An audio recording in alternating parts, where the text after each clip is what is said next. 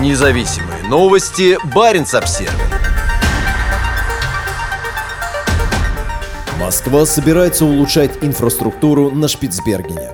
На модернизацию инфраструктуры в российских поселках Баренцбург и Пирамида требуется полтора миллиарда рублей. Как пишет российская газета, скоро Министерство по развитию Дальнего Востока и Арктики представит соответствующее предложение в правительство. Деньги нужны на модернизацию коммунальной инфраструктуры как в шахтерском поселке Баренцбург, так и в городе Призраки Пирамида. По словам главы министерства Алексея Чекункова, часть работ по модернизации инфраструктуры является срочной. Хотя сегодня основным хозяйствующим субъектом в Баренцбурге выступает государственный трест «Арктик Уголь», Чекунков заявил о важности частных инвестиций. Конечно, нужно привлекать частный бизнес. Мы сейчас соответствующие концепции готовим, чтобы сделать это интересно для частного бизнеса. Чекунков отдельно выделил туризм. По его словам, необходимо строить новые гостиницы. Сегодня в Баренцбурге есть только одна гостиница, а в пирамиде – мотель типа хостела. Однако после российского нападения на Украину норвежские туроператоры из Лонгера прекратили сотрудничество с государственными российскими туроператорами на Шпицбергене.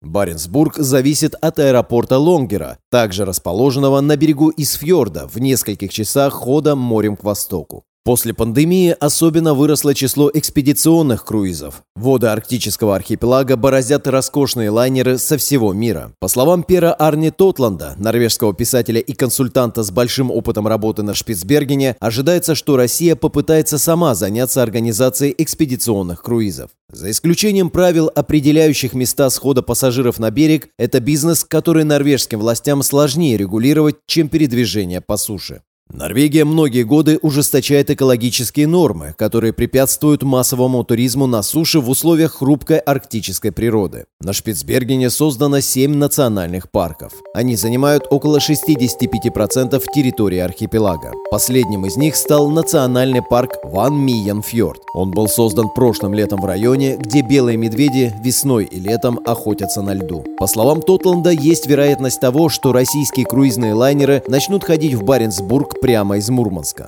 С точки зрения России, такое решение было бы выгодным, поскольку не требует логистики и заходов лонгер, которые сейчас затруднены из-за санкций.